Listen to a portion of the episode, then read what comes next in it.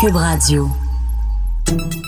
Salut, c'est Charles Tran avec l'équipe dans 5 minutes. On s'intéresse aux sciences, à l'histoire et à l'actualité. Aujourd'hui, on parle de nos comportements face à la menace climatique. Le thermomètre pourrait encore gagner jusqu'à 5 degrés d'ici 2100, ce qui aurait un fort impact sur la vie sur Terre.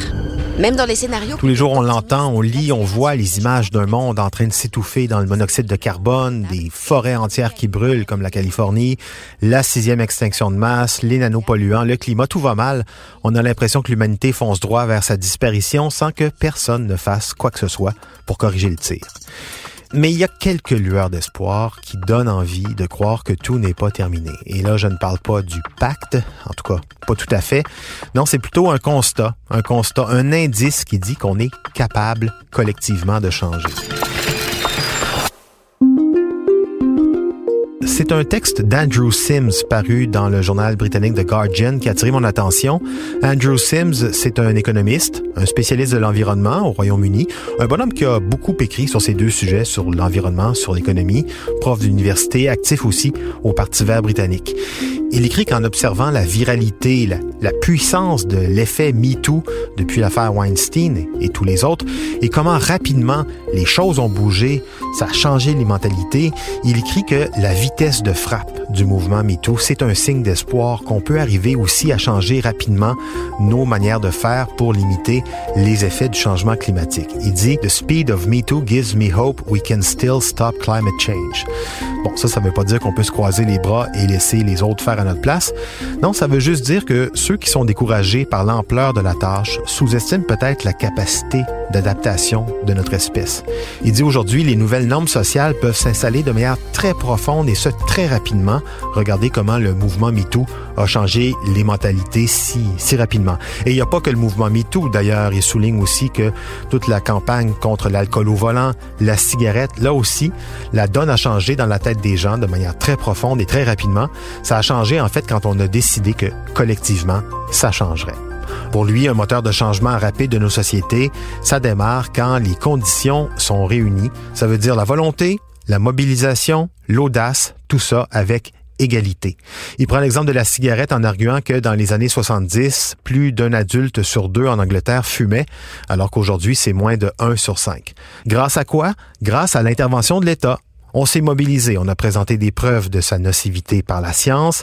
La mobilisation des groupes anti-tabac a fait son travail auprès des autorités et du public. Ça a donné des règles, des lois pour encadrer non seulement la consommation de la cigarette, mais aussi, mais surtout, pour encadrer les pratiques des industriels du tabac.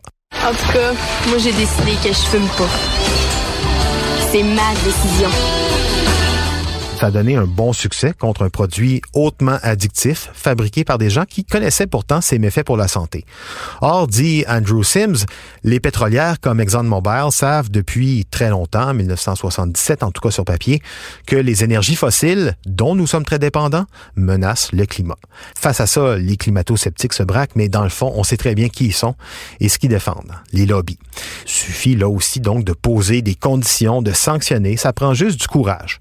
Même chose pour l'alcool au volant, changer les perceptions des gens surtout, hein? Faire comprendre aux gens que les risques sont plus grands, pour soi comme pour les autres. Ils peuvent pas te faire grand-chose, c'est pas si grave que ça. T'es pas un assassin. Non.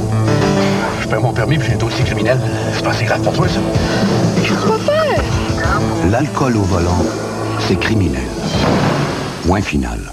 Réglementer, améliorer la sécurité des voitures, ça a contribué aussi à faire diminuer drastiquement la mortalité. Même chose pour les comportements sexuels et le sida, la résistance aux antibiotiques, les boissons gazeuses, la malbouffe dans les écoles. Les mentalités, c'est fait pour être changé, c'est fait pour évoluer. Pourquoi ça serait pas la même chose avec le climat? Surtout qu'aujourd'hui, on a quelque chose qui n'existait pas à l'époque, il n'y a pas si longtemps, un outil excessivement puissant, les réseaux sociaux et leur rapidité à mobiliser beaucoup de monde en même temps. Et on le voit un peu quand même. Le changement commence à s'opérer avec toute cette campagne contre les pailles en plastique, le végétarisme, l'initiative du pacte aussi en fait partie. Ça bouge, ça bouge quand même. Bien sûr, entre la menace de la cigarette ou de l'alcool au volant et celle du changement climatique, l'échelle est pas du tout la même. Et en plus, le climat, il change vite, beaucoup plus vite que les, attitudes, les comportements de ceux qui sont aux commandes. Suffit donc de vouloir accélérer cette transition. Et Andrew Sims pense qu'on a tout ce qu'il faut pour ça. Et justement, en fouillant un peu plus sur ce monsieur Sims, on découvre qu'il est l'un des fondateurs d'un mouvement Rapid Transition, transition rapide, qui cherche à voir comment on peut changer encore plus rapidement de manière plus efficace, de manière plus intelligente. Et selon leur conclusion, pour une société, une transition rapide des modes de vie, c'est possible, mais à certaines conditions. D'abord, quand on sait qu'on n'a pas le choix, on s'adapte très bien. Ensuite, quand on sait faire preuve d'audace, on peut être surpris des résultats. Aussi, quand on sait mettre une pression efficace, intelligente sur les politiques, ils nous écoutent. Et finalement, quand les changements sont équitables pour tout le monde, ben, ça change plus vite. Une initiative inspirante. Il y a toutes sortes de mouvements qui s'activent autour de la transition écologique. Allez voir celui-là en anglais rapidtransition.org. C'était en cinq minutes.